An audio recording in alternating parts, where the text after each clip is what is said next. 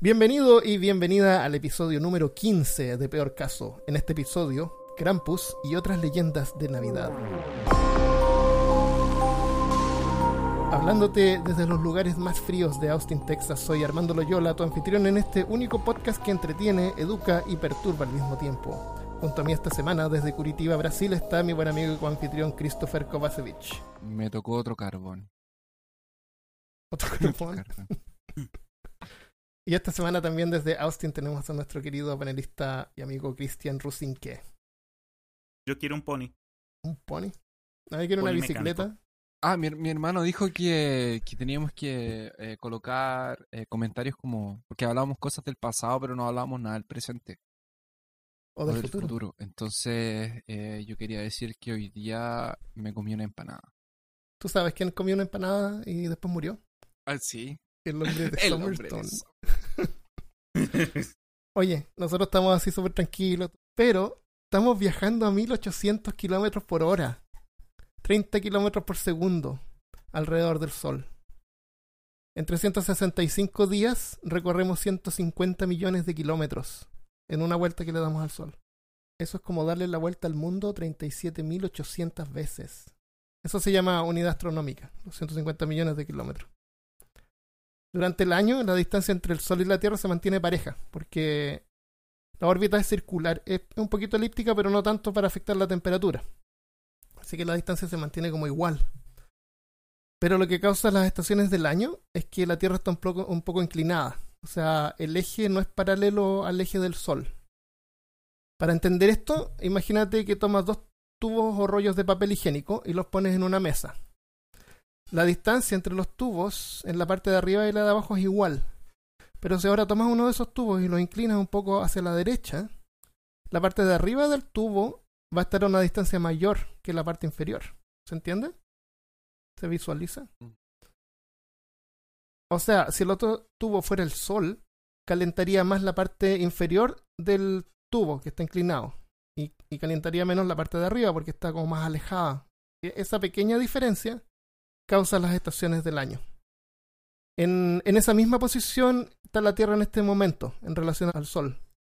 El norte está más alejado y determina el verano en el hemisferio sur porque está más cerca. Y es también la razón por la que es invierno en el hemisferio norte.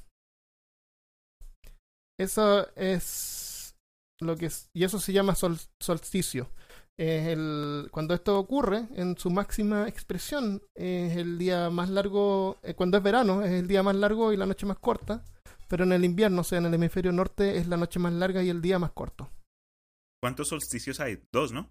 El solsticio, claro, el, el otro es al revés, cuando justo llegamos al otro lado del, del sol. Entonces, en las partes más septentrionales, que significan las partes más al norte del planeta, el, el invierno es una temporada difícil de pasar.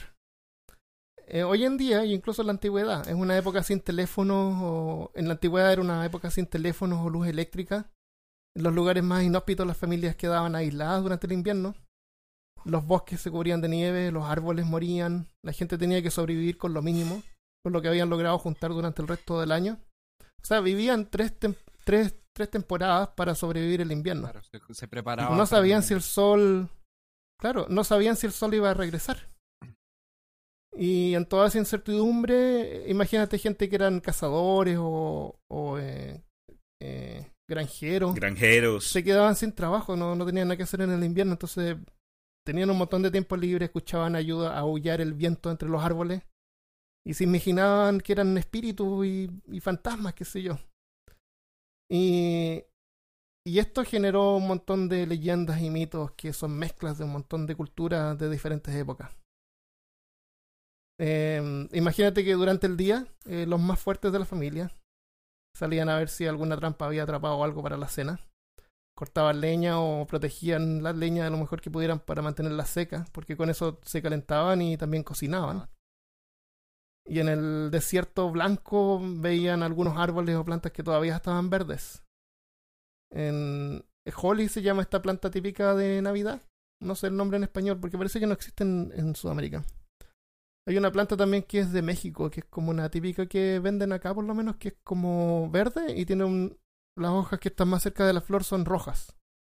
Entonces tiene el color verde y rojo. Y las Ah, holly son estas hojitas espinosas, Sí, que también tienen una, sí. unas berries rojas. Entonces esas plantas eran tan poderosas que desa- desafiaban al invierno, no morían. Entonces para obtener parte de ese poder, eh, con ellas fabricaban coronas que colgaban en la puerta. O incluso árboles completos adentro de la casa, ¿por qué no? Claro, un pino. Para Claro. tener olorcito pino. En la, en la tarde cuando llegaban dejaban los zapatos o las botas en la entrada afuera y colgaban los, cancel- ca- los calcetines húmedos en, sobre la chimenea para secarlos. Yo pensé que era para Y que llegaran la- regalos. Originalmente era para secarlo, porque imagínate, así que una casa de oliva re bien en esa época. Y si tu calcetín era muy chico, no te cabía tu regalo, entonces no, no te lo podían dar. A veces los dejaban en los zapatos. Era, así que era una temporada de inseguridad, un tiempo para pensar, para temer y también para redimirse. Hay una canción popular que se llama It's the most wonderful time of the year. It's the most wonderful time of the year. Eso. Eso ahí. Esa canción fue escrita en 1963 por Andy Williams.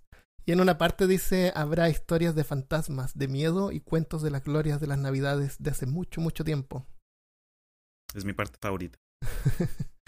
Las familias se sentaban junto al fuego de la chimenea y leían historias como El Cuervo de Edgar Allan Poe, que según el mismo poema ocurre en un sombrío diciembre.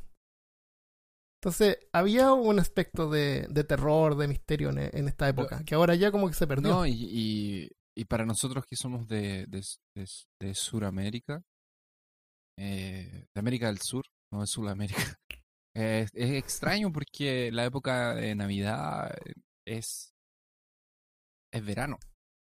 Entonces hace verano, calor, igual la gente está anda de short, no, no es como esa cosa de, ah, vamos a tomar chocolate caliente y comer, eh, estar Tal al vez- de la, de significado. la chimenea. Tal vez si los españoles no hubieran llegado y matado a todo el mundo, tendríamos alguna Ah, claro, la culpa de los españoles ahora. relacionados con lo... si llegaron y mataron a todos. Bueno, para ustedes que están en Algo- Estados Unidos, en, eh, ahora Navidad tiene ese- esa cosa de invierno. Yo igual a Cristian lo veo de Sí. polera, pero, pero bien. pues. Hoy día o- o estuvo calentito, como 25 hoy- grados. Oh. Aquí ah, Porque aquí llovió en hace dos 30. días, entonces. Sí, no, estuvo re bien hoy día. Pero sí hace frío fuera el otro día, hacía harto frío, e incluso nevó un poquito, yo cuando fui pero re poco. a Texas en el verano de hace como dos años atrás, eh, pasé el invierno ahí un, un par de, de semanas y fue genial. Me gustó. Era Navidad, Navidad. Entonces es, es frío, hay niebla, los días son cortos y, y es como un... eh, lo- De hecho, lo- los, suici- los suicidios se incrementan en, en estas fechas. Entonces, Súper navideño. ver luces de colores, adornos ¡Feliz Navidad! a, a ver todos estos adornos como que, como que te alegra un poco el espíritu de tanta depresión. La ciudad la, la iluminan, pero todos los árboles acá están pero decorados. dijiste que, que aumentaba el índice, no que disminuía. Aumenta la depresión, sí, aumenta la, la gente se deprime en invierno. Es que la falta de sol, la falta de vitamina D. eh, en, muchos, en muchos lugares, digamos, en, en el norte de Canadá, eh, existen ciertas prescripciones de luz y esta gente que, tiene, que sufre de... que se deprimen fácilmente, especialmente con, con, la, con la falta de sol, llegan y se ponen este eh, como una lámpara especial y se sientan por, por, por los doctores, se sientan al frente de esta lámpara como por media hora o una hora para recibir vitamina D y eso les ayuda a mantener un buen ánimo, buen humor. Y no. Compren su PlayStation. Exacto. Eso, una PlayStation. Entonces, en, esto, en estos tiempos antiguos, precristianos, otros espíritus eran invocados en estas partes. Y entre ellos estaba Pan, que es el dios, el dios griego de los Ah, salvajes. pensé que era la hija Era de... un. Espera, la Pan era... Pan era... Peter no, Pan. no, no. Es, es Dragon Ball, espérate. Era la hija de Gohan con Videl. Es- se llamaba se Pan. ah, Pan. sí. A veces se llamaba Pam, Pamela. No, era No, Pan. era pan. Era Ah, Pan. Ah. Dragon Ball GT. Bueno, ese es el nombre de la- del griego griego de los salvajes. Era un fauno. Travieso, no era maligno, pero era travieso. Eh, parte hombre, parte cabra. Las piernas eh, las tenía de cabra con pezuñas. El torso y los brazos y la cabeza eran humanos, con orejas puntiagu- puntiagudas como un elfo y cachos enroscados como de chivo. En- Este en algunas partes sirvió de inspiración para el Krampus, de similar apariencia pero más grande, cubierto de pelo, barba y tenía una aterradora lengua larga. También eh, llevaba cadenas encima. Era, era, era un Eh, vocalista de heavy metal. Más o menos, Sí. como de Kiss. Claro, pero sin maquillaje. No necesitaba. Eh, Krampus vendría al principio de diciembre, el 5 de diciembre, a llevarse a los niños que se portaban mal durante el año. Uh, Los echaba en un saco y se los llevaba a su guarida donde se los comía. No había escape de Krampus. Es común que deidades de antiguas religiones se conviertan en demonios de las nuevas religiones. Así el dios de la naturaleza de la religión griega, Pan, tenía, se haya convertido o haya, haya tenido una significación negativa en la nueva religión cristiana, espera, me estás diciendo que, que ahora representa al demonio. espera, me estás diciendo que eh, una deidad que llega al principio de diciembre se lleva a los niños y se los come. No era negativo No, no, no, hasta, no. Que, hasta que llegó el cristianismo y dijo, oh, eso es muy negativo. Como que no, ¿no? Eso no es Krampus, no, es, no es pan per se. Está como ba- basado en al menos la apariencia Ya. en pan. Ah, pero eso, mira, no, no lo sabía. Pero no es pan. por informarme. Pero la representación de pan como el diablo en la religión cristiana es pan de la religión griega. El típico demonio rojo con cuernos y, y lengua larga y barba de hermano gemelo malvado. Pero tiene sentido porque cuando uno considera, digamos, el origen de Krampus, uno se da cuenta que, digamos, fue, fue digamos, una mezcla de, de datos por tradiciones de, la, de las culturas eh, nórdicas, eh, específicamente grupos paganos. Y decían, bueno, el nombre en sí eh, se basa en alemán antiguo. Eh, eh, Krampen, la palabra Krampen en alemán significa garra. Entonces, como Mm, demuestra en sí Es como el que te agarra. El, ah, que- El- el- pero sí, es de coge. la naturaleza, entonces invoca un... el cogedor. No, Si eso pasara, yo me vuelvo Pero te soy mata. un niño bueno. ah, pero eh, qué bueno. Uy, que por lo menos te mata. Krampus es una figura que representa el castigo. Hay otras versiones de Krampus que son invocados, que son conjurados hoy en día en Latinoamérica. ¿Tú, tú sabías que sí? Tenemos una versión de él. En Chile, cuando yo era chico, recuerdo que mi madre me decía que si me portaba mal, iba a venir el viejo del saco y me iba a llevar. ¿Tú te acuerdas de eso? Ah, sí. Yo me acuerdo del viejo del saco. Y si me portaba mal en la calle, apuntaba a algún vagabundo por ahí y me recordaba que el viejo del saco estaba ahí, era real, tú lo veías, estaba cerca, Oye, pero con su costal lleno de niños que se portaban mal. ¿Tú no, no conocías esa leyenda, Cristian? no, el único que, que recuerdo es el coco. Es el coco. Es una versión Es del una versión coco, del sí. coco. En otros países se conoce como el viejo del costal, hombre del saco, el roba chicos, ¿No es el, el Groovyman? Laura. Grooverman. Eh, Boogeyman, el cuco. Groovy Man, así me gusta. Groovy, No, es que ese- esa es la versión de los, Groovy Man. esa es la versión de los años 70. Claro. Con afro y Ah, no, pero, de estrella. perdón, tenía que ser más actual. Yo voy, a- yo voy a pensar algo más. Ok. Pero ese, el cuco es lo mismo. Eh, Hay que pensar que eran otros tiempos y, y, por ejemplo, eh, cuando es chico y todavía los cuentan los cuentos de la caperucita roja, que le dice a los niños que si tú no obedeces te, te, vas a, te va a comer el lobo, ¿no es cierto? Ajá. Si, si mientes, te, por ejemplo, Pedro y el lobo, la historia de Pedro y el lobo, un niño que gritaba a la gente, ah, viene el lobo, viene el lobo, y, y no venía el lobo, y la gente así, ah, salía por nada. Y después venía el lobo de verdad y grita por ayuda y nadie lo ayuda y se lo come el lobo. Entonces, entre como el año 1800 a 1900, habían eh, paradas en festejo- festejos públicos afuera donde aparecía San Nicolás y aparecía Krampus. Y es como si hubiera una parada y aparece la caperucita roja y ahí viene el lobo, que es como terrorífico para aterrorizar a los niños.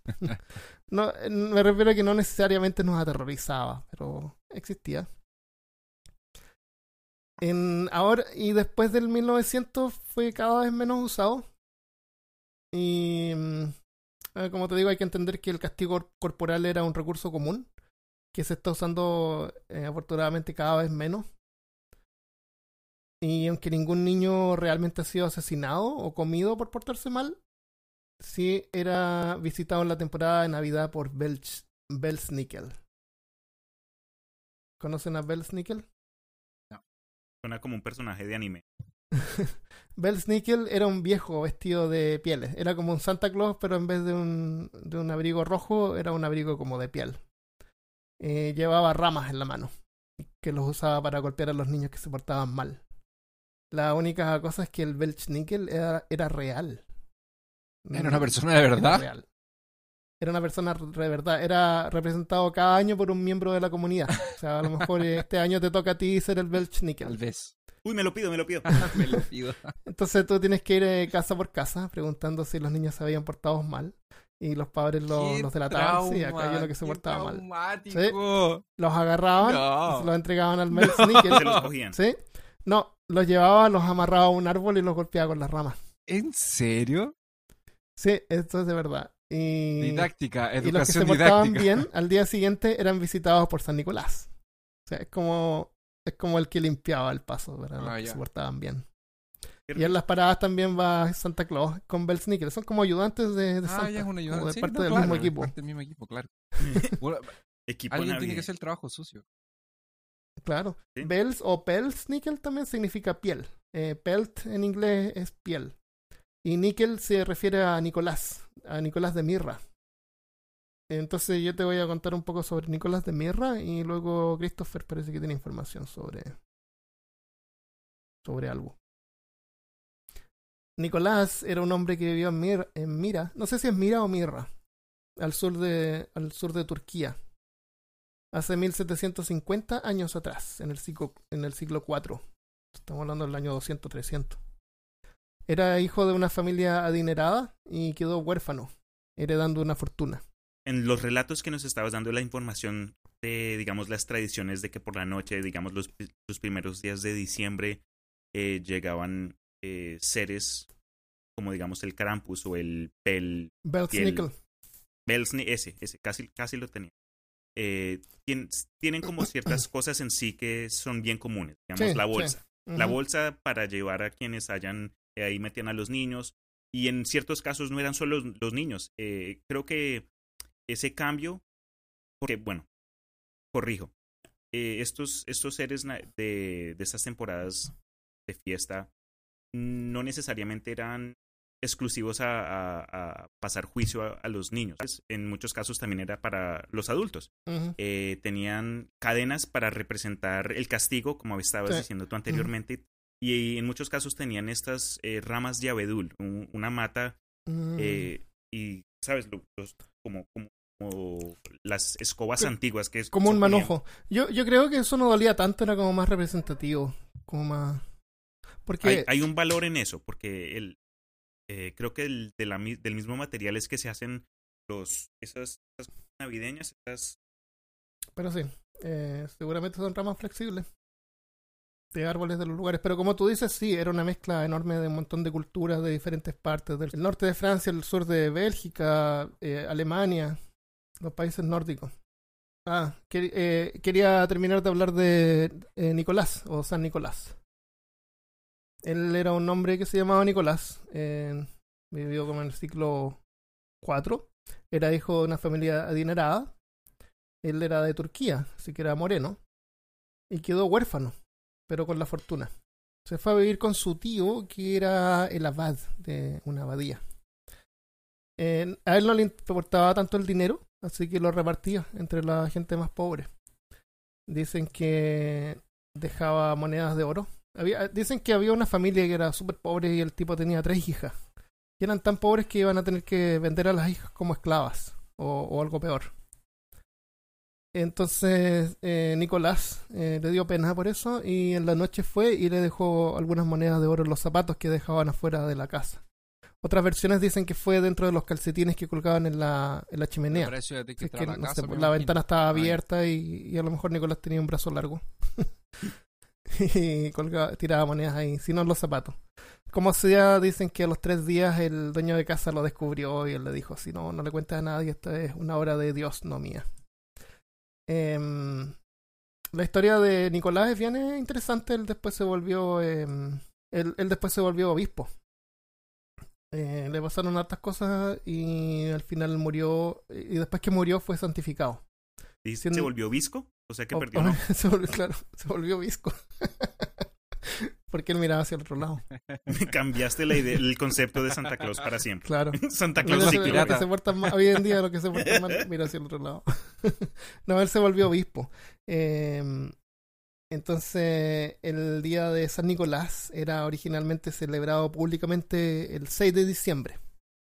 El 5 de diciembre era el día de Krampus. En- porque dicen que en esa fecha fue cuando la gente encontraba los regalos. Entonces, ¿cómo San Nicolás se volvió en lo que hoy conocemos por el viejo pascuero? O Santa Claus, que le llaman. En la cultura, en las culturas al norte de Europa, la Coca-Cola. Coca-Cola, eso aportó. En las culturas al norte de Europa, durante el solsticio de invierno, se celebraba Yule, o Yule, o Yule, o Yule. Durante ese tiempo se creía que las ocurrencias sobrenaturales y fantasmagóricas se incrementaban. Durante la celebración se podía ver a Odín en un carruaje tirado por cabras, liderando la casa salvaje.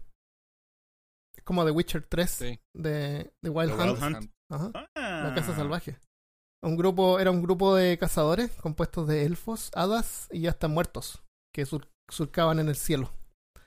Eh, eso no era digno de admirar, porque al contrario, si alguien veía la casa salvaje, podía ser abducido al reino subterráneo o al de las hadas, o su espíritu podía ser arrancado mientras dormía para unirse a la casa. La cristianización de esa región reemplazó a Odín por San Nicolás, pero mantenía la mantuvo la apariencia del hombre blanco con barba blanca, que como se representaba a Odín, cuando en realidad, como dije, Nicolás era moreno. Como Ah, la claro, con razón tienen tantas similares, eh, similares, eh, son tan similares. Ujú. Barba, gordos. Ajá. Como la. Claro. Las cabras fueron reemplazadas por renos. Y la procesión de espíritus por regalos para los niños. Y aún así, en tiempo presente, en Finlandia, el nombre del viejo pascuero es Joulupuki, que significa cabra de Yule. Yule también es celebrado por algunos que se denominan a sí mismos como paganos hoy en día.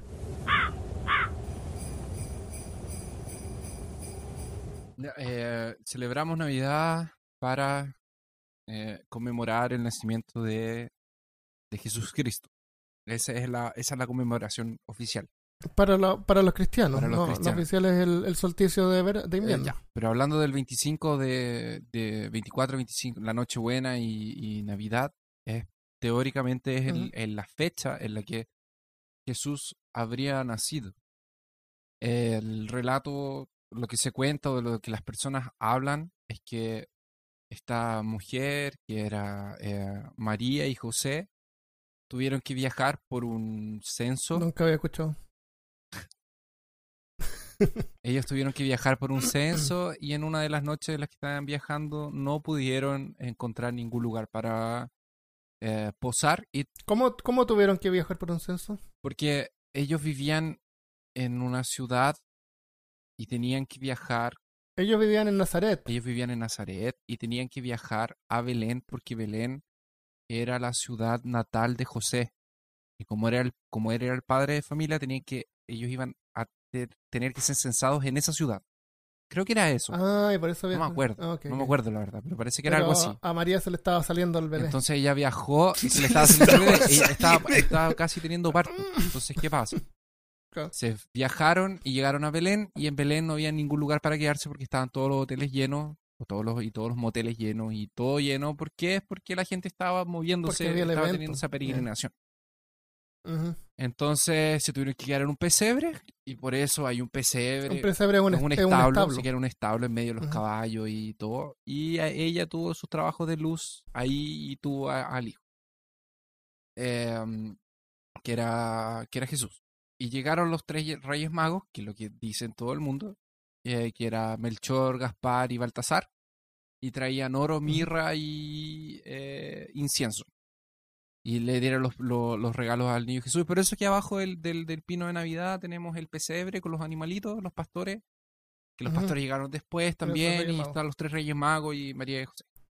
Bueno, Dicen que siguieron a una estrella, siguieron una estrella. pero dicen que esa estrella era el cometa Halley. También dice que era el cometa. Pero Halley. qué bueno, qué bueno de su parte, ¿no? Porque ca- cada vez que uno tiene un niño, lo primero que uno necesita es incienso y, y Obvio, eso, ¿no? tú necesitas Claro. tu, tu incienso, tu Es prioridad. Lo- lo- los Claro. regalos tienen Porque huelen mal, huelen mal los niños. los, regal- los regalos tienen significado. Eh, Ah. la- el, el oro era porque era para eh, representa lo Para que sería el regalo de un rey. El incienso tiene que ver con ceremonias sacerdotales y la mirra tiene el significado de que era lo que usaban para que los cuerpos en descomposición eh, no olieran mal. Entonces, de alguna forma Por le si estaban la- llevando Por si María se moría. no, era porque supuestamente el- ese regalo tiene eh, significado para la muerte de él después. Ah, tenía que guardar la mirra para cuando Eh, muriera. no, no, no sé si la iba a guardar. Llevarla en su bolsillo. Ahora, ahí. esos tres regalos. No quiero, no, no, no hay nada peor que oler Claro, después, de muerto. Ahora, esos tres, Pero es- simbólicos. esos tres regalos Claro. eh, eran caros, obviamente. La, la incienso y la mirra no eran cosas baratas. Pero lo primero es que no habían reyes magos, no eran tres. Eh, los relatos más antiguos describen astrónomos o eh, astrólogos que fueron capaces de leer la- las estrellas, el presagio y embarcarse en esa dirección. No llegaron la misma noche, llegaron después, harto después. Y los pastores también, por lo que yo me... Pero no eran tres, no, no están esos tres nombres y eso fue algo que se agregó el, con, con el tiempo al relato. Tú dices que en la, en la Biblia no aparece No, eso. no aparece, no aparece. Ah, Es, es fabricación de, del evento de Navidad. Exactamente, fue se Es agregó como después. de la celebración. El Evangelio de Lucas Como- es el que describe mejor la... Es antes como, del es como para, de- ¿tú crees que es como para justificar a los regalos? No sé, no Sí, sé porque, curioso porque dato. de hecho hay una catedral en Israel una que tiene las tres cabezas de los que se supone que eran las tres eh, cráneos de los, de los reyes magos. Se supone que están los cuerpos allá. Pero el relato ¿Como los bíblico cuerpos reales? se, se supone. Hay tres cráneos allá que se supone que son los tres reyes magos. Pero el relato bíblico no, no, no, no dice nada. No No coinciden. coincide con eso. Lo otro, el 25 de, de diciembre no era la fecha en la que Jesús Jesús nació. Jesús nació, Jesús debe haber nacido algo así como en marzo, por ahí, más o menos. Eh, porque la persona que hizo los cálculos en la Edad Media se equivocó. Y porque cuando instauraron el, el- el calendario nuevo, el gallo que hizo las cuentas romanos se le, se le corrieron unos días ahí y no. De hecho, se le corrieron un par de años. Porque el calendario del día cero, la verdad, es como el menos cinco, una cosa así. No. El calendario grecorromano, Sí. que es totalmente distinto al sistema que tenían en ese entonces. Pero por curiosidad, mire, yo, yo viví en España como, como cinco años, no me, hace, hace como 20, 20, bueno, no. En fin, Hace como una- 20 ¿Qué edad tienes? hace como, hace como 50 años que viví No en España. Cuando estaba en la 60. marina. es que eh, para la temporada navideña, yo pues de chiquito en Colombia, eh, mi mamá había crecido en los Estados Unidos, entonces teníamos eh, no solo los pesebres, pero el árbol y mucha, muchas cosas que, que tienen acá en los Estados Unidos, pero cuando vivimos en España me di cuenta que la celebración eh, se centraba más eran en los tres Sí, reyes. los Reyes Magos Es llegan después. que, oh, los regalos los recibes Eh, después. Sí, por eso mismo. Entonces fue como un cambio que eh, ellos allá, hasta la- las propagandas y, y muchas canciones celebran más, era la llegada de los tres reyes para Navidad, quienes son los que dejan los regalos, en lugar de que llega Papá Noel o Santa Claus, como le dicen en inglés, dejando esos eh, obsequios. En mi familia en Chile, por lo menos, no había ningún énfasis en los Reyes Magos, aparte de ser parte de la historia o de, la can- Sí, de una canción, parece que también. aparecen.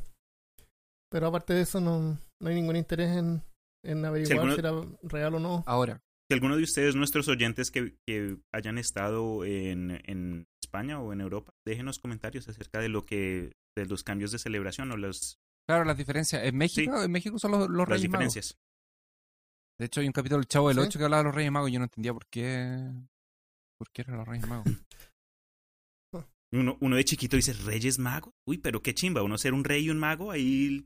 Oh, sí, es, bien, ¿no? es interesante que, la, que la palabra en griego que es usada en el Evangelio de Lucas quiere decir mago. Es la palabra mago.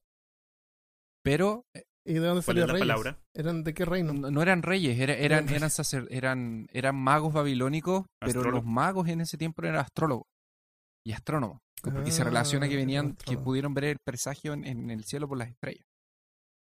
Ah, ok, ok, ok. A lo mejor iban siguiendo el cometa Halley. Eh, es muy se rápido. ahí en el establo y se El cayeron. problema es que el Ah, cometa Halley con es- ustedes, les daremos esta mirra a cambio. Claro. el problema de que sea un cometa es que es muy rápido para que ellos lo siguieran. Sí, no, eso, esa información apareció cuando eh, el cometa Halley es un cometa que aparece cada 20 años más o menos. Harta- ah, uno, uno lo puede ver en su vida un par de veces, nada más. Entonces me acuerdo una vez que era había como harta propaganda y énfasis en el cometa Halley y decían que era la estrella de Belén. Ahora, ahora no, como, como dije, no, el nacimiento de Jesús no fue un día 25 de diciembre y a pesar de lo que se piensa, eh, fue eh, el hecho de reemplazar la celebración cristiana por el Saturnalia, Sat- Saturnalia. Saturnalia no es verdad. De ahí es, es falso. Eh, Oh, explica. Sí, ahora voy a eso. Ah, eh, entre paréntesis, o sea, no entre paréntesis, pero yo les voy a contar qué, qué, lo, qué cosas que los judíos celebran más o menos en esta época del año, que es el Hanukkah. Ya les voy a explicar de dónde viene el Hanukkah. Eh, claramente, lo más difundido es que la fecha del 25 de diciembre, como Navidad, sería uno de los intentos de que la iglesia primitiva imperial, ya como religión oficial del imperio romano, era de tapar y transformar festividades paganas en- y cristianizarlas a la fuerza. Y hasta cierto punto era así.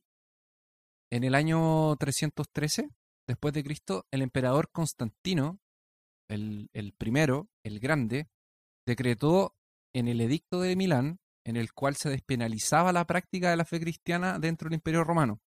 Antes de eso era ilegal y eran perseguidos y matados y, y todo, todo eso. Después de eso se volvió una, una práctica legal. Dicen que él tuvo un sueño. Sí. Ahora no se sabe si Pero realmente se convirtió al cristianismo o si lo encontraba interesante, pero por lo menos lo despenalizó porque vio que había mucha gente. A lo mejor pensó, oye, estos tipos pueden pagar eh, impuestos. Esto hizo, la despenalización hizo que muchos cristianos salieran de la, clandestinidad y esto marca un antes y un después entre las relaciones entre, eh, entre- en las relaciones entre el emperador y las autoridades de la iglesia cristiana de, de ese tiempo. En el año 325, el mismo emperador, que era Constantino el Grande, eh, convoca al primer concilio ecuménico que sería conocido como el concilio de Nicea. Ahora el 37 Constantino muere y supuestamente como cristiano, pero la verdad no hay una no hay nada que afirme que él era cristiano de verdad o si simplemente lo encontraba como interesante. Ahora en el año 380, 77 años después de que eh, fue promulgado el edicto de Milán, el emperador Teodicio II eh, decreta el edicto de Tesalónica, en donde decreta que el cristianismo es la religión oficial del Imperio Romano y ordena a todo súbdito que se convierta a la nueva fe. O sea, el Imperio Romano cuando se expandía, creo que lo hablamos en, en algún episodio, cuando el Imperio Romano invadía un lugar, lo que hacía era adoptar toda esta gente que estaba en este lugar y los integraban y les decían, ok, ustedes pueden seguir continuando con sus tradiciones y su cultura y sus religiones, pero tienen que pagar impuestos a Roma y tienen que entregar personas para que sean parte del ejército y tienen, además de eso, cultuar al emperador romano como también uno de sus dioses. Pero la libertad de religión existía. Era la forma en que ellos tenían para controlar tantas culturas distintas en un imperio tan grande. Ellos absorbían la cultura, ellos absorbían los pueblos que conquistaban de esa forma, dejándolos ser y combinándolos con otros, con otros, con otros tipos de personas. Entonces, colocaban gente que no eran de ese pueblo en el pueblo y sacaban gente de ese pueblo y lo llevaban a otro pueblo. Entonces empezaban a hacer toda una, una, una mezcla. Era una cosa. Ah, qué chévere. eh, Era la forma que ellos tenían de controlar y de, de mezclar este imperio y dejarlo todo como bien, bien así, eh, una cosa solamente. Entonces, el Papa Julio I, que fue el Papa entre el 337 y el 352, eh, habría oficializado que la fecha era el 25 de diciembre.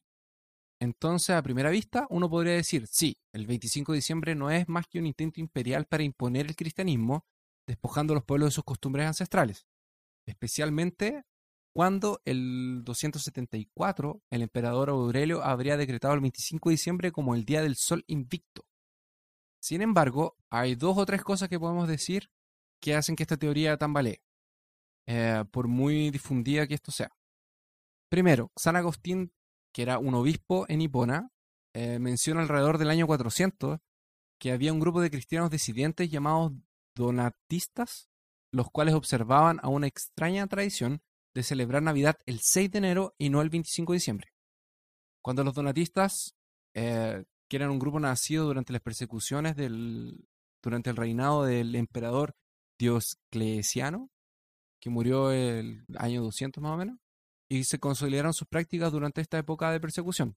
Parece extraño que estos tipos hayan usado o buscado suplantar costumbres paganas romanas eh, si ellos eran del norte de África. Alrededor del 200, el teólogo tertuliano de Cartago eh, llegó a la conclusión de que el 15, que el 15 de Nisan, que es la fecha en el que el Evangelio según Juan menciona la muerte de Jesús, equivalía al 25 de marzo del calendario juliano, calendario que era predecesor al gregoriano y usado por las iglesias ortodoxas de Oriente en, en ese tiempo. Y dado que en la antigüedad, Grecia y Roma existía la idea de que la gente importante nacía o era concebida y moría en el mismo día, eso daba señal de plenitud. ¿Cómo, cómo, cómo eso? ¿Gente moría el, El mismo que día? Gente, Que la gente gente importante. importante vi- nacía y moría en el mismo día. Ah, o sea, si yo nacía, por ejemplo, el, el 3 de enero, iba a morir un un 3 de enero. Si eres importante. Oh, Si no eres importante, no te vas a morir el 3 de enero. Ahora el que tenía que morir el 29 de, de febrero porque tenía que esperar cuatro años para morir. Si es que fallaba. Ya no se podía morir después. Mm. Eh, se llegó a la conclusión entonces de que Jesús, que era el Cristo, debía haber nacido el mismo 25 de marzo. Y por eso ese día pasó a celebrarse la fiesta de la Anunciación de María, Ah. siguiendo el relato Mm. según el Evangelio de San Lucas. Contando nueve meses desde la, desde la Anunciación, ¡paf! Llegamos al 25 de marzo como fecha del natalicio de Jesús. Ahora, ¿cómo lo hicieron los donatistas que llegaron al 6 en vez del 25?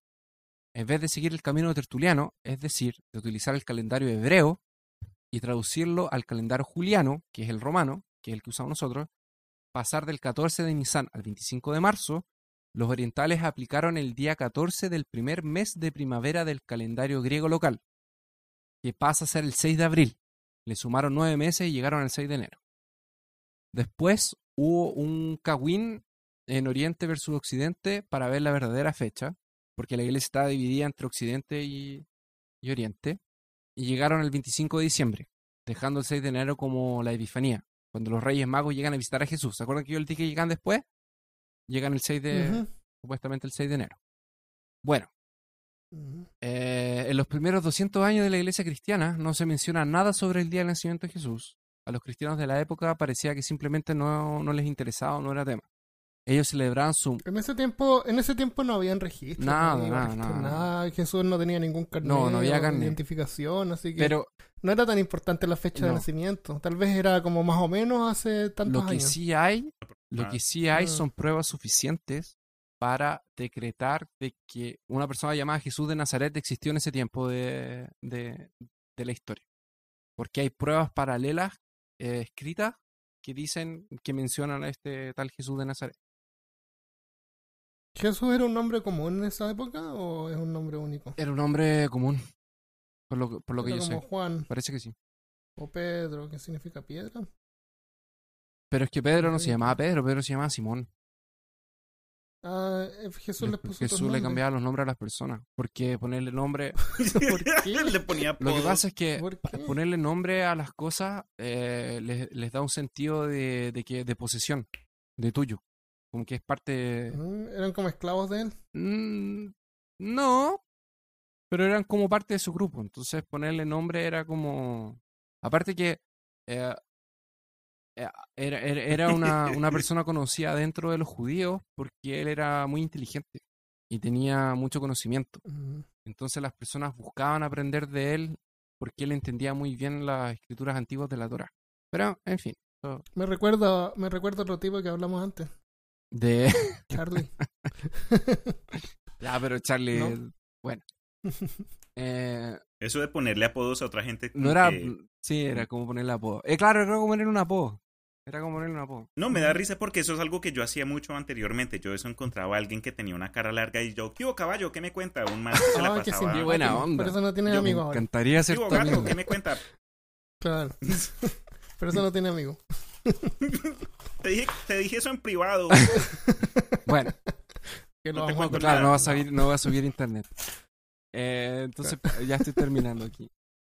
Dice que, bueno, eh, los cristianos en ese tiempo, el- los, de los primeros 200 años, no mencionan nada sobre el- su nacimiento, porque lo que importaba en realidad era la muerte y resurrección dentro de su religión. Y se juntaban semanalmente para recordar ese evento. Los líderes cristianos de la antigüedad, al parecer, tampoco eran muy amigos de las prácticas romanas de los cumpleaños. Orígenes de Alejandría lo deja claro en sus escritos, que era un líder de la iglesia entre, el 60, en- entre 165 y 250. Eh, además, en el periodo previo al edicto de Milán, cuando el cristianismo se hizo popular, se nota una marcada actitud de los cristianos de diferenciarse de las prácticas y costumbres paganas de los pueblos donde ellos vivían. No practicaban de procesiones de dioses, en su mayoría rechazaban la carne sacrificada a los ídolos y otras costumbres.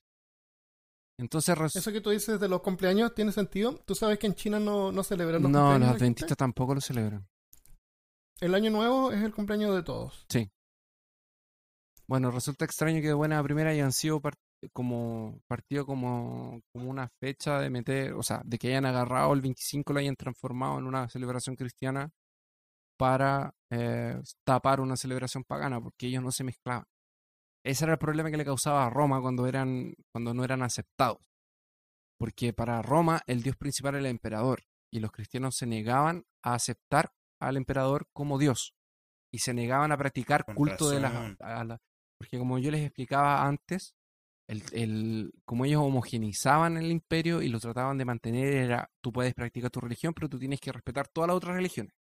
Y los cristianos eran, no, la nuestra es la única que está cierta, nosotros no vamos a practicar nada más y no vamos a dejar que el resto practique.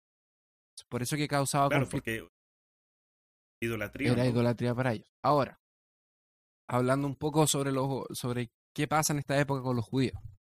Eh, ellos celebran el Hanukkah, que es la fiesta de las luces, que es una fiesta que pasa entre los acontecimientos, en- porque entre el Antiguo Testamento y el Nuevo Testamento existe un periodo de tiempo en el que pasaron cosas históricas, pero que no está en los relatos bíblicos, que es un intervalo de tiempo así como de 400 años más o menos.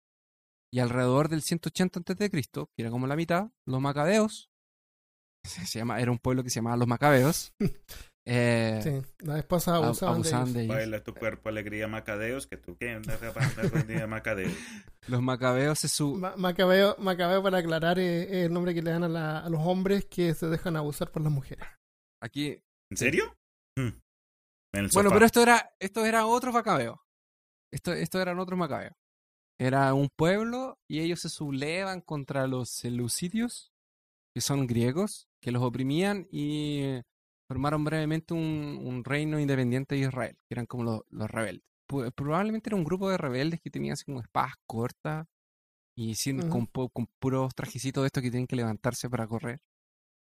Levantarse la- la- las faldas para correr. El- la celebración del Hanukkah son ocho días que se Pero, conmemora. pero peleaban hasta como a las nueve, porque de ahí se claro, después se tienen que ir a acostar. Eh, Por eso perdieron.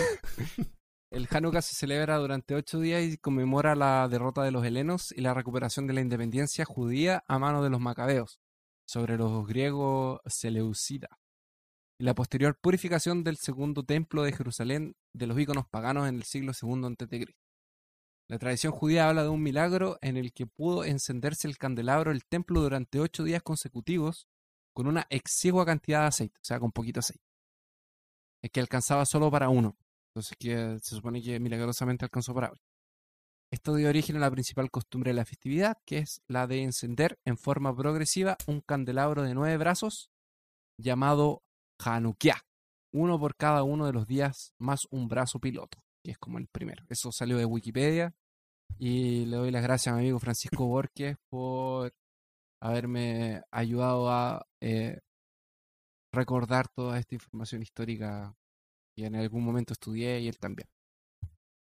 Gracias, Francisco. Eh, Ok, monstruos, monstruos. Ya, dale. Aparte, aparte del Krampus, eh, Ya está el robot, está el, encontré el- el- el Santa Robot de Futurama. el robot. Santa Robot de de, Futurama, de Futurama. sale... Claro, que- ese es otro ejemplo. Pero ese, esa, esa es cultura futurista del Ah, futuro. ya. Bueno, quiero, quiero contarles de dos, eh, dos monstruos o dos seres eh, que, pues que, que me llamaron la atención. El primero es, se llama el Nise, N-I-S-S-E. Es un ser parecido a un duende cuya historia viene de Noriega. Este pequeño ser se eh, habitaba las granjas y las fincas de, de gente donde ayudaba con las tareas laborales. O sea, ¿sabes? Eh, le daba de comer a los caballos, eh, arreglaba eh, el, el- las camas de estas bestias, recogía el popó, toda esa cosa. El popó, Aunque el popó es suena caca, como un- por si acaso. Cl- Claro, eh, aunque suena como un ser bueno, eh, este, este Nice demandaba respeto y tributo por medio de un plato de avena con mantequilla. Y tal fuera su furia que Suena, si- suena bien el. Por avena y, y comida trabajada gratis. sí, ¿no? Avena y mantequilla. Buen empleo. Voy a probar eso. Sí, Ningún pero cuidado a, a quienes no le daban este tributo a este a este ser les, les llegaba mala fortuna Hay que eh, ser muy canalla. Oye, pero Sí. esa es avena con mantequilla nomás, pues si tampoco era tanto. Sí. ¿Cómo no le ibas a dejar un platito? es un ser simple Es como dejarle, dicen como dejarle hay- galletitas y leche a Santa Claus. sí, ah, similar de pronto tienen esa clase eh, de ahí sale eh, esa costumbre pero hay una leyenda llamada Pero cuando espérate, él- ¿qué, qué es lo que hacía el Nice a los que no le daban su, su avena? Es, a eso voy. Dice la leyenda, una leyenda popular en Noriega que se llama Cuando el Nice no le dieron mantequilla con su avena en Navidad, donde una niña decidió engañar al Nice y en lugar de poner la mantequilla encima de la avena, lo puso ah, debajo del plato. O sea, es decir, plato, mantequilla, avena. Entonces, cuando el Nice paró de trabajar esa noche y fue a recoger su tributo, vio que mm, no estaba la mantequilla encima y, y mató a la, a la mejor vaca que tenían en la finca. Oh. Eh, y pues para nosotros, ah, eso no es nada, marica, eso solo, solo mató un animal. Pero obviamente para ese entonces eh, los granjeros, ellos, el- una vaca era su fuente de, de comida, de dinero, era algo importante. Pero en la leyenda entonces, cuando el Nice terminó de comerse este plato de, de avena y se dio cuenta que la mantequilla estaba debajo, eh, fue y le robó la vaca a otro granjero y se la, se la dio a, a la familia a quien le mató la de ellos. Entonces, eh, medio travieso es, parece un, uno de los gnomos de, de jardín que uno ve, digamos, en, en casas donde mantienen ese, eh, el pasto todo fino y todo eso así. De pronto ahí ponemos una foto en la página web para que vean. Mm, Peorcaso.com. Peorcaso.com. Uno suave que tengo es, ah, se llama Yolaco. Yolacotirum. No, Yolacuturin. Yolacuturin. o el gato de Yule, del folclore islandico. Se dice que es un monstruoso gato que acecha en la nieve durante la Navidad y se come a la gente que no tiene. ¿Qué cosa, Christopher? Se come a la gente que no tiene qué. Eh, avena con mantequilla. ¿Qué es lo que no tienen, eh, Cristian? Eh, Tú sabes. Creo que ah, este gato ataca a quienes no recibieron un, un nuevo atuendo de ropa para Navidad. Se ropa nueva. ¿Cómo? ¿El por qué? El, efectivamente, la, el gato de Yule se comía a la gente que no llevaba ropa nueva. La, era una amenaza que usaban los granjeros para incentivar a los trabajadores a terminar de procesar la lana antes de Navidad. Los que terminaban su cuota les regalaban ropa nueva. Y originalmente el gato eh, solamente se comía su cena de Navidad. Pero hay un poema que apareció después eh, donde decía que el gato se comía a la gente, pero originalmente se comía su comida. Ese es el Muy gato bien. de Yule o Yola Coturin. Yola Coturin. Yola Coturin. ¿Sabes, ¿Saben ustedes quién fue el dueño de este gato? ¿El dueño? ¿No? No ¿No? Ok. No sabía que tenía Eh, dueño. Eh, en el folclore de esta región se cuenta de, de un ser, una, de un ser llamado Grilla. Grilla eh, es la madre de, de unos seres que se les llamaba Yule Lads, un grupo de trolls traviesos quienes... Yule es como Navidad o, o mm, solsticio. sí, precisamente. Celebraciones del solsticio. Entonces, Grilla era la mamá de estas, de estos, eh, de estos trolls, eran 13, y cada uno de estos 13 Yule Lads tenían como una travesura de la cual salía su nombre. Entonces, digamos, había uno que les, le decían el lame cucharas, y este entraba a tu casa y te robaba las cucharas o las lamía. El otro era el cierra puertas. Y este Sí. Yule Lad se la pasaba por las noches apenas tú te dormías y comenzaba a azotar las puertas, abriéndolas, cerrándolas ahí y despertaba a todo el mundo comparados con, con, con la madre, con Grilla, los Yulelads eran, eran seres infantiles, eran más traviesos que malignos. Pero Grilla era como un troll, un, ogro, una ogra que vivía en las montañas, que descendía en las noches de Navidad para agarrar niños y se los comía. Eh, dice la leyenda que obviamente solo iba tras los niños malos o se comportaban mal, y, pero si los niños se arrepentían o mostraban que iban a cambiar, ella los soltaba. Pero como mm, mm, lo que me preocupa es que si se los llevaba y los cocinaba, supuestamente su plato favorito era un, un, eh, un- una sopa de niños. Entonces me imagino ahí está, que está preparando a un niño, ahí le muerde una pata al El pobre ni- es la mejor parte, dicen.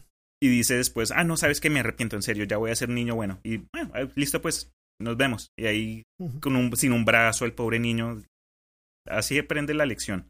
Pero Grilla supuestamente tuvo tres esposos, dos los cuales mató porque se aburrió, y el tercero que vive con ella y los Yulelads en las montañas de, de Europa, con el gato Yuko Cosianfirulo, como se llama, el que dijiste. Yola Coturin. Sí, eso, eh, eso fue lo que dije. Eso. ¿Tenías otro? Ok. Otro totalmente distinto. De Mary Lloyd. Al sur de Gales, que está, es como el reino al este de Inglaterra. Se cuenta que cuando María y José se instalaron en el establo en Belén para tener a su hijo, tuvieron que sacar a una yegua para poder tener más espacio. Resulta que la yegua estaba preñada. Se llamaba María también. Esa, esa yegua murió afuera respecto al frío para hacerle espacio a otra María más importante que tuviera a un hijo más importante, porque estaba preñada. Entonces, desde entonces, el espíritu de la yegua María, o Mary Lloyd, como se refiere a la leyenda, vaga por el mundo buscando un lugar para dar a luz a su potro. ¿Había escuchado eso? No. La tradición consiste en poner una calavera de caballo sobre un palo de escoba y cubrir todo con una sábana blanca.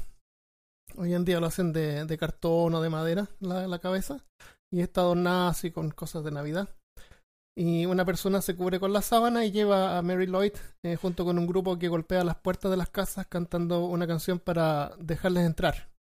Y cada estrofa de la canción, que es súper triste, eh, termina con déjame entrar. Y el dueño de la casa tiene que decir que no hasta el final de la canción cuando los deja entrar y les da comida y bebida. Ese se llama Mary Lloyd. Sí. Y ese Ah, se celebra hasta hoy en día. Al final, si los deja entrar entonces. Claro, al final los deja entrar y les da de comer y, y, se- y hoy en día también visitan pubs. Y es como una celebración. La, la gente celebra en, en grupo afuera, eh, en eventos. en- eso no lo tenemos nosotros en Latinoamérica. Sí, los acá en villancicos. Estados Unidos tampoco. Ok, otro, otro ser de Navidad que, que era que ya está dejando de ser popular. ¡El hombre de galleta! ¡No! No tengo información escrita, pero, pero es ah, Black Pit. sí, ese está bien, buenísimo. ¿Tú tienes información sobre Black Pit?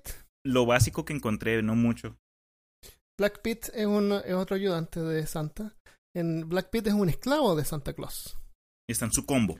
El combo de Santa Claro. Claus. Pero va con Santa Claus, va, va con él detrás. Eh, es- está representado por una persona de, de raza blanca pintada de negro. que en inglés se llama blackface. Eh, y es, es racista hacer eso. Que alguien blanco se pinte de negro. Se consideran, aquí en los Estados Unidos se considera racista. se considera racista ya también en, en, en Alemania y eh, la forma en que se pintan eh, no es como pretender de ser una persona de raza negra, sino que es como una caricatura de, un- de una persona negra. Y eso es lo racista. Entonces, eh, le pidieron a la, a la gente que es negra, que vive en Alemania, a ver si querían eh, participar. Pero los cuatro dijeron que no. ¡Ay, qué horrible! ¡Qué horrible! ¡Ay, Armando, qué, qué, qué cosa horrorosa! ¡No! ¡Ay, pero qué! No, eso, eso es... eh, eh. Ah, otra cosa que es notable también de Black Pit Además es de que tu sentido del humor. él... claro, de ter- que es terrible. Eh, se me acabó el traguito. Estaba tomando ron con Coca-Cola. Él, él va vestido con ropa bien así como de colores y brillante. Y, y ese tipo de ropa es un estilo que es en, el, en, el- en Alemania es considerado como bien em, exótico. ¿Ya? Porque Black Pit originalmente es. Español. Él se supone que es un español, sí. Un Sí. español del, su- del sur de España. Sí, es un español del sur de España, así como medio turco. Por eso es que es de raza negra y, y se viste así como bien, eh, bien pomposo. A mí lo que me dio risa de esa parte, bueno, de este mito en particular, fue que es una de las eh, de las consecuencias de ser niño malo y si este Black Pete te aparecía en la noche de Navidad es que te llevaban a España. ¿Sabes? Es como un viaje gratis, gratuito. Yo encantado. Sí, ¿no? Déjenme en Madrid, pasemos por Barcelona, a ver después, eh, pasemos...